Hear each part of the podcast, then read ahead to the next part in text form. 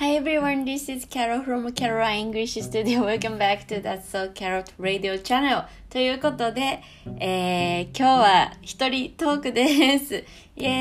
ーイちょっとですね、年始早々2023年が始まったわけなんですけれども、えー、そう先生も私ももう2013年やりたいことがありすぎて、ちょっとお互い結構ですね、クレイジーな日々、超忙しい。忙しいってあんま自分で言うのはあれだな。でも結構クレイジーな日々を送っていてなかなかですね予定の調整が合わず今週はあの個別に録音をしようということになりました、えー、お正月も明けて2週間ぐらい経ちますが皆さんどうお過ごしでしょうか？うん。といろいろ話したい余談はあるんですけどちょっとそれやっちゃうとあの余談だけのラジオになっちゃいそうなので今日はもう突然本題に入りたいと思います。え今日の本題はですね、えー、新年どんなどんな話がいいかなって思って考えた時にやっぱりこう英語を学ぶ上で希望が持てる話というかこうこれをね万が一ちょっとこのラジオに迷い込んで聞いてくださってる方が2013年もやっぱ希望を持って英語を学習しようっていう風に思えるようなお話をちょっとしたいなと思いました。なので今日のテーマは、えー、英語で、英語でやってくるその瞬間ということをテーマにしていきたいと思います。何を言ってるかっていうと、もう英語頑張ってる方々お気づきと思うんですけど、英語って日々取り組んでても別に自分が上達してることって感じにくいじゃないですか。感じないんですよね。えー、やっぱ自転車とかもそうだと思うんですけど、皆さんちょっと思い出してほしいんですけど、あの、補助輪取って乗るの乗れたのって突然じゃないですか。なんか初め何度も転んでなんかお父さんとかから怒られてえ隣でね補助輪なしで乗れてる友達を横目にえ自分はいつ乗れるようになるんだって思ってるけどなんか突然乗れるようになるじゃないですか。あれが、えーと、と英語でやってくるその瞬間っていうイメージです。うん。でやっぱりこうその瞬間のおかげで英語って頑張っていけると思うんですよ。で、えっと、こう日々ね、英語に取り組んでるのって本当に暗いトンネルの中を行くようなイメージかなって思うんですよね。いつ上達するんだろう今やってることが合ってるのかなとか、なんかいろんな不安があると思うんですけど、でもやっぱりその瞬間っていうのは必ずやってきます。これはもう私は断言します。私自身の経験からもそうだし、あの周りの英語が話せる方々の話を聞いてると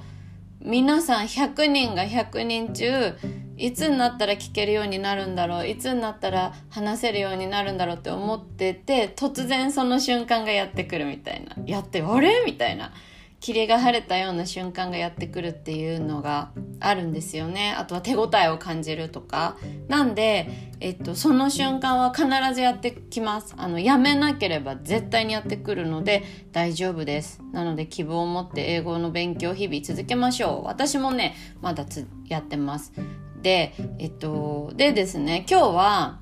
3つエピソードをその瞬間のエピソード3つえっ、ー、と、紹介したいと思います。一つ目は、えー、私の英語を一緒に取り組んでるクライアントさんでカフェで働いてる方の話です。これもしかしたらこの間のラジオでもちょっとしたかもしれないんですけど、えっと、カフェで働いてるお客さんで、えっと、カフェに最近ねやっぱり外国人のお客さんも増えてきたのでそういう方々と、えー、楽しくコミュニケーション取りたいっておっしゃってた方が私に送ってきたメッセージをちょっと読みますね。え本日の接客中の出来事です。小さいお子さん連れの外国人のお母さんがホットチョコレートを1点のみオーダーされたんです。その時とっさに Is hot chocolate yours or your son's? って何も考えずに自然と出てきたんです。明らかに瞬発力が高まったのを感じました。まさに中1英語の超簡単な一文ですが私にとっては考えなくても言葉が先に出てきたという大きな一歩でした。えー、そしてこの中1英語がとっさに出てきた体験は今重ねてるトレーニングが積み重なれば中2中3英語もとっさに出てくるようになるというエビデンスとなり不安が軽くなったんですそして何より小さいお子さん連れのお母さんと笑顔で会話ができたからなんですよねやっぱり息子さんのキッズココアを注文したかった方でしたああ、大丈夫だって不安が軽減される印象的な出来事でした。キャロ先生、いつも英語との向き合い方を教えてくださってありがとうございましたっていう風におっしゃってるんですけど、もうこのことって多分、このクライアントさん、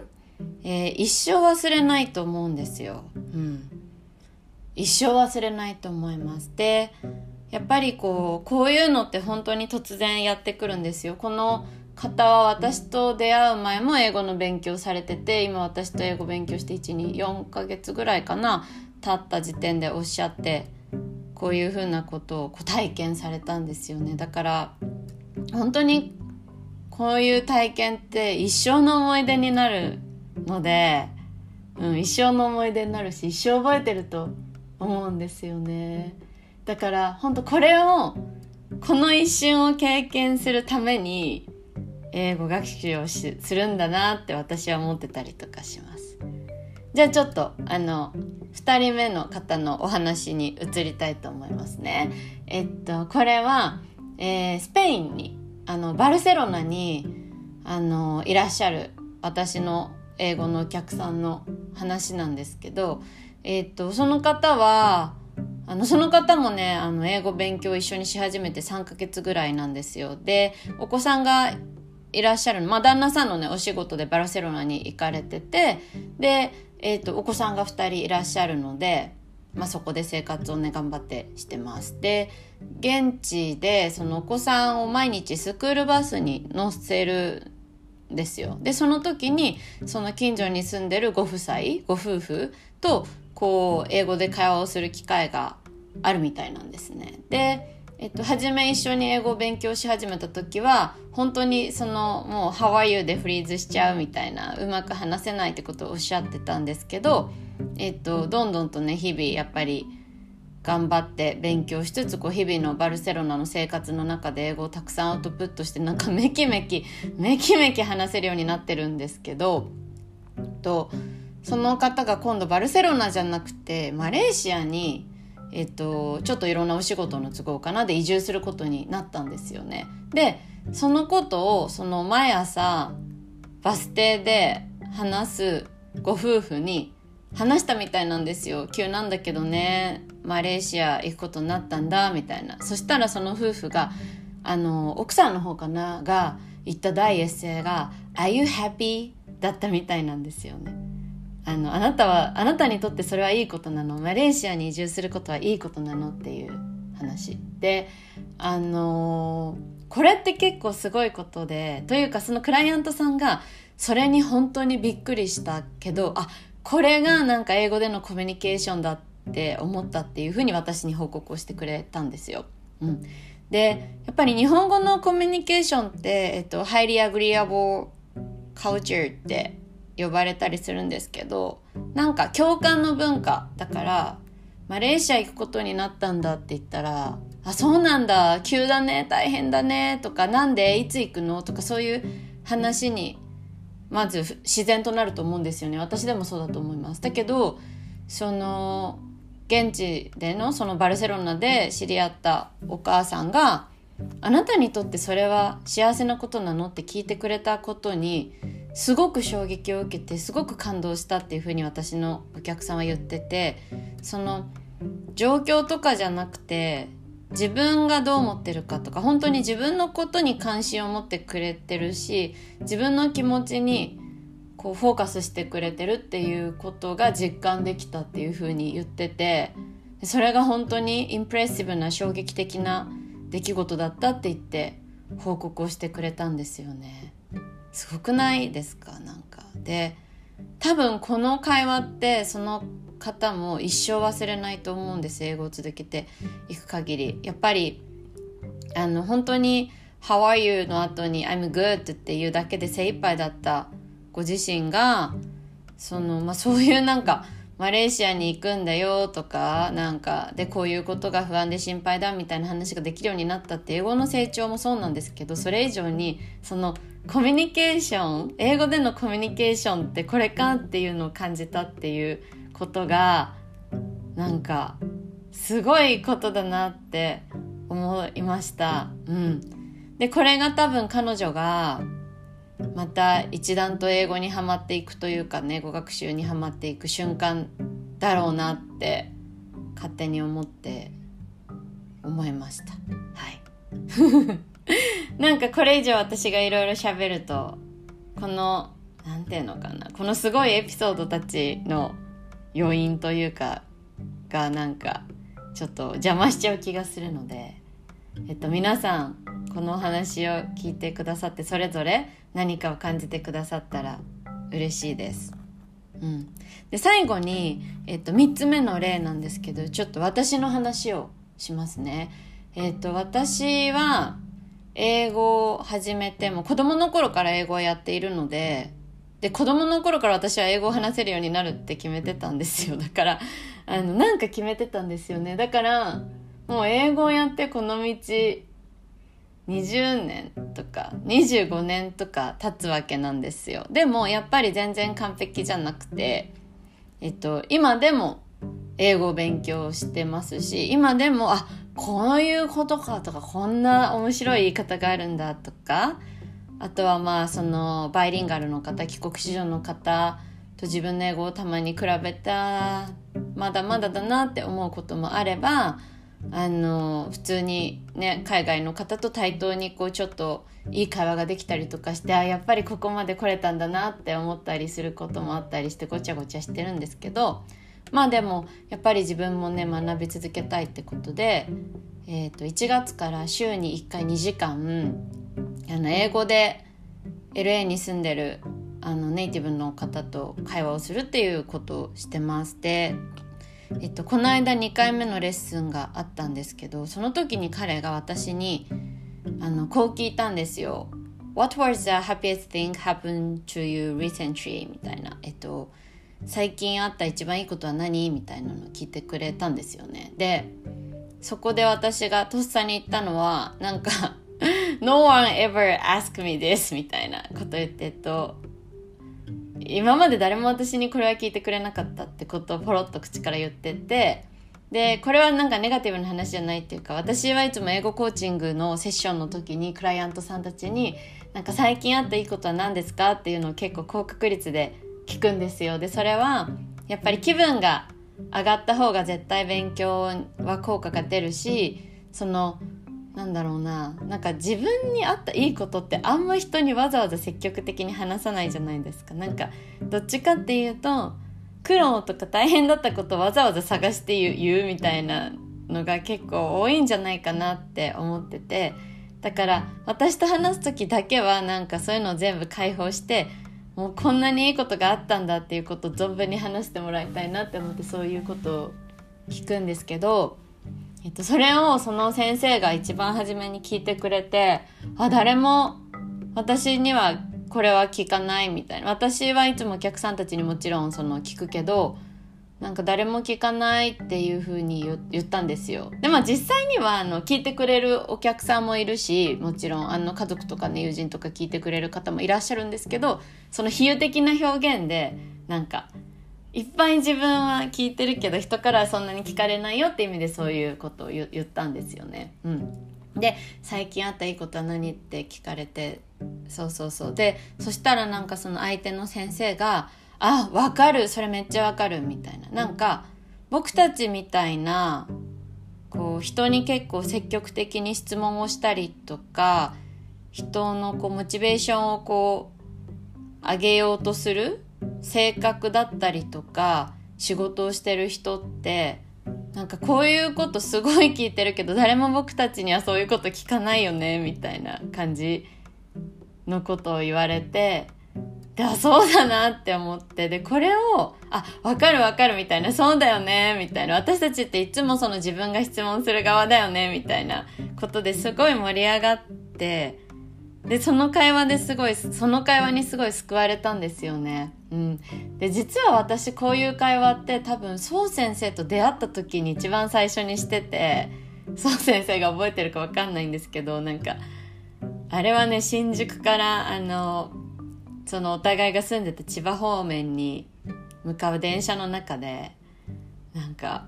こうちょっとこう人を楽しませようと思っていろいろ喋るけどみたいな。なんか私たちってそういう感じだよねみたいな話ですごいそう先生と盛り上がってであなんか似てるね私たちみたいな感じでこう初めてそこで多分そう先生となんかコネクトコネクションっていうかつながりを感じた出来事だったと思思うんですけどそれがなんか英語でできたっていうのがすごい私にとっては衝撃的な出来事で。本当に今までも何度かそういう瞬間あったんですけどまた一段と深く私が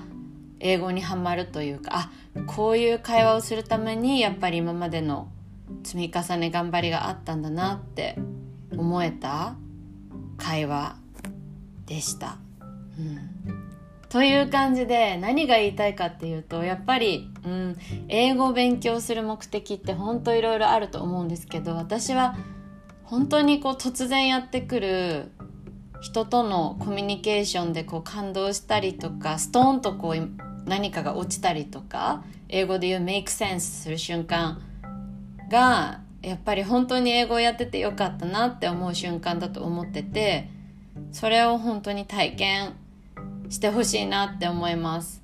あの必ずそういう瞬間は来る。でそれが会話の内容であることもあれば突然相手の言ってることが分かる瞬間であったりとか突然なんかスムーズに会話してる自分であったりとかいろんな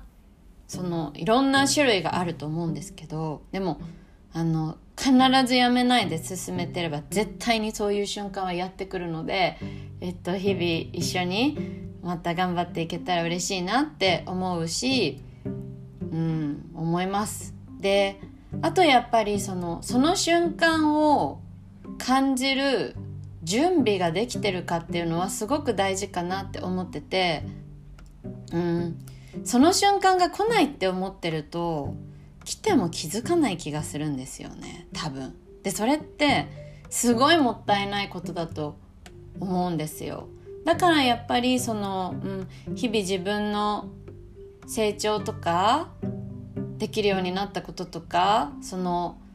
ちょっと前の自分との違いには意識を向けていった方がうんやっぱりこう楽しい気持ちでとかまあいつも楽しいわけじゃないですけど英語の勉強ってもちろんだけどこう希望を持って進んでいけるかなって思うんですよね。うん、だから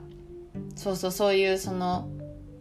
いい面を見ようとする意識っていうかこう自分過去の自分と今の自分をこうちょっとこうちゃんく比べてっていうかこう過去の自分からと今の自分をこうちょっと見てあちょっと進んだなみたいに思う意識みたいなのは是非私はお客さんたちにはもう日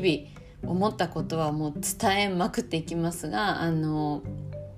何でしょうね。自分でもやっぱり発見できたらあのすごく英語学習の過程も実りのある豊かなものになるんじゃないかなって思います。だけどやっぱ何事も一人でやるって大変じゃないですか。だからこの「脱走キャロット」を聞いてくださってる方から英語のモチベーションをもらいますとかって言ってくださることは本当に嬉しいですし、うん、なんだろうな。これラジオですけどなんか、まあ、そう先生もそう思ってると思うんですけどなんかただのラジオ、まあ、ただのラジオなんですけどなんかただのラジオじゃなく以上にこうそばに私たちがいますよっていうか、この英語を勉強するというとても尊い勇気のあることやってる方々のそばにいつもい入れるよう、入れ、いるということを感じてもらえるような風に2013年も頑張っていけたら嬉しいなって思ってます。そんな感じで、えー、今年1年、2023年も、えー、日々豊かな納得感のある日々にしていきましょう。ふうではでは Have a beautiful day. Bye.